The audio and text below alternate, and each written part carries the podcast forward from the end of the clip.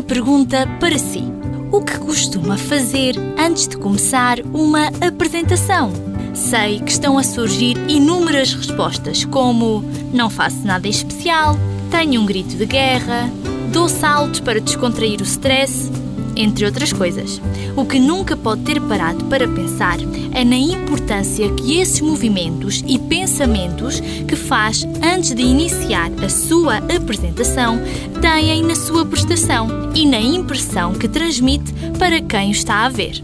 É precisamente nesses instantes, antes de começar, que os pensamentos negativos começam a marcar presença, o que o leva a desconfiar de si mesmo e começa a pensar: eu não vou ser capaz.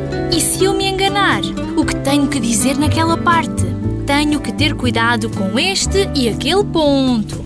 Enfim, um conjunto de pensamentos que acabam por o fazer duvidar de si mesmo, no momento em que deve reunir em si a maior confiança do mundo. Recomendo que, primeiro, Estimule as articulações para libertar as hormonas da felicidade, como a endorfina e a dopamina. Segundo, ouça uma música que o deixe num estado emocional de excelência. Terceiro, faça alguns exercícios para controlar a sua respiração e facilitar a fala. E quarto, e agora muita atenção, porque vem o verdadeiro truque.